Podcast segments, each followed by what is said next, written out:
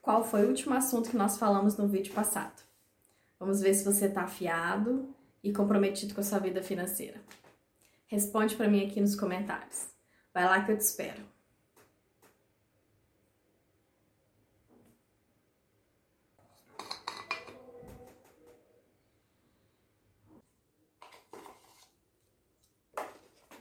nós falamos sobre os 10 conceitos e crenças limitantes sobre o dinheiro. Falamos seis deles e nesse vídeo a gente vai falar os quatro restantes. Se você caiu de paraquedas nesse vídeo, se você é novo por aqui, volta lá e assiste porque é uma continuação. Combinado? Então bora pro vídeo.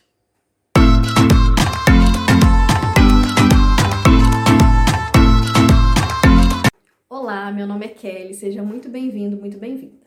Bom, só para a gente recapitular. Crenças é tudo aquilo que a gente acredita como sendo certo, que a gente aprende de forma repetitiva ou de uma forma mais traumática.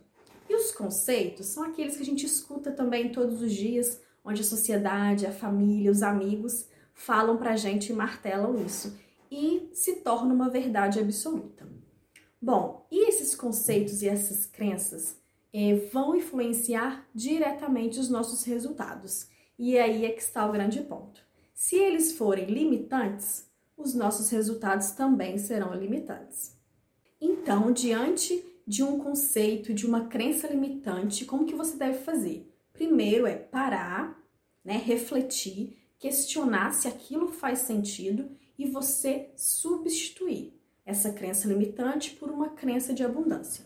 Tá? Nesses dois vídeos que nós estamos falando sobre as 10 é, crenças e os conceitos limitantes, é isso que a gente está fazendo. Eu estou mostrando para você como que você questiona, tá? E pelo que que você pode substituir. Para daqui para frente você fazer é, isso com os próximos que aparecerem é, durante a sua vida. No vídeo anterior nós falamos das seis primeiras crenças e conceitos e aqui a gente vai começar da sétima, que é o que? Está na promoção, então eu vou levar. O que, que eu quero que você comece a raciocinar diante de uma situação dessa?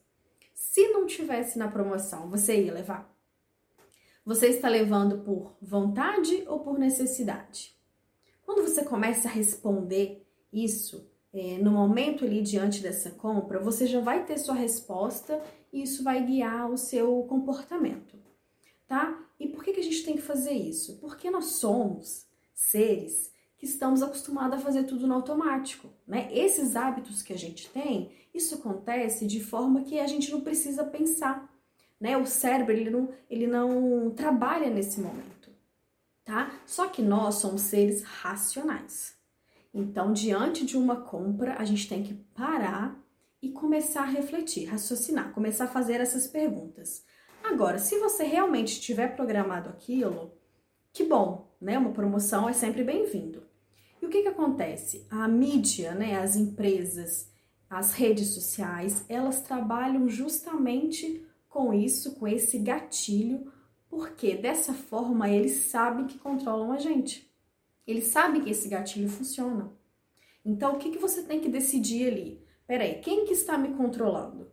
Né? É o, é o sistema ou sou eu que estou no comando? Né? Eu que decido ou eles que decidem por mim?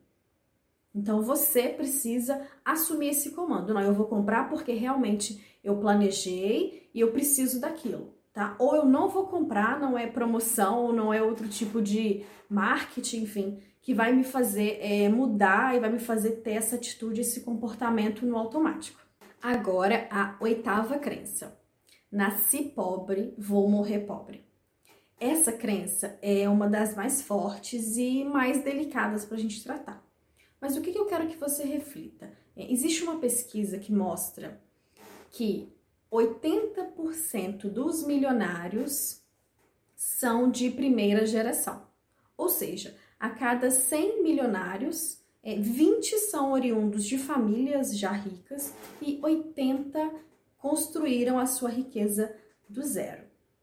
A verdade é que existe né, realidades e realidades mas eu quero que, se você está insatisfeito com a sua condição, é, comece a refletir. Aqui não vamos pensar em riqueza, em né, essa questão de ser milionário, mas vamos pensar na questão de você sair da situação que você tá e melhorar.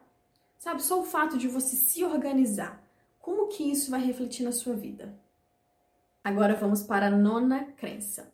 Se não for financiado, não tem como comprar. Essa aqui a sociedade ensinou pra gente porque para ela é muito mais vantajoso. Ela ganha três, quatro vezes mais. Você compra um imóvel hoje de 100 mil, você vai pagar aí no mínimo 300 mil, 400 mil por aquele imóvel quando você financia. E tinha que ser o contrário. Se ela ensinasse a gente desde cedo a cuidar do nosso dinheiro, poupar, investir, quando começássemos a vida profissional, eh, vamos supor 20 anos, só para a gente arredondar, a gente faria esse processo e aí, com uns 30 anos de idade, por exemplo, você conseguiria comprar sua casa. Só que aí não, ela não ensina a gente educação financeira desde cedo. E aí, quando você chega lá nos 30 anos, ai meu Deus, agora eu vou casar, eu preciso comprar uma casa. E aí, o que, que eu vou fazer? Financiar. Bom, e por último, a décima crença é: se eu parcelar de 10 vezes, eu não vou nem sentir. Quando a gente tem esse costume de parcelar tudo, o que, que acontece? Qual que é a mensagem que a gente manda para o nosso cérebro? Que a gente é escasso, que a gente é limitante, que a gente só consegue adquirir algo se parcelar. Agora, se a gente quer algo, é, se a gente planejar, se a gente poupar todos os meses para comprar à vista, olha só, qual que vai ser a mensagem que a gente vai mandar para o nosso cérebro? Que a gente é abundante, que a gente planeja, que a gente poupa, que a gente compra à vista e ainda ganha desconto e dependendo do caso, vale até a pena você deixar esse dinheiro investido todos os meses. Lá na frente, você ainda consegue um dinheiro a mais. Então, o que, que eu quero mostrar para vocês aqui diante disso tudo? Que a gente trabalha com o quê? Com isso aqui, ó. A mensagem que a gente manda, a gente tem de resultado. Então, diante de tudo, sempre comece a refletir, a pensar se realmente aquilo tudo faz sentido. A partir de agora, Toda vez que você escutar qualquer um desses conceitos ou você acreditar em qualquer uma dessas crenças, lembra que é um conceito, uma crença limitante e substitua por uma crença de abundância. Deixa aqui para mim nos comentários qual dessas aqui você acreditava e a partir de agora você não vai acreditar mais, você vai abolir isso da sua vida. E se tem alguma que eu não falei aqui, eu quero que você deixe para mim tá? Não esquece de compartilhar esse vídeo com a família, com os amigos. Eles precisam saber disso. Até o próximo vídeo. Tchau!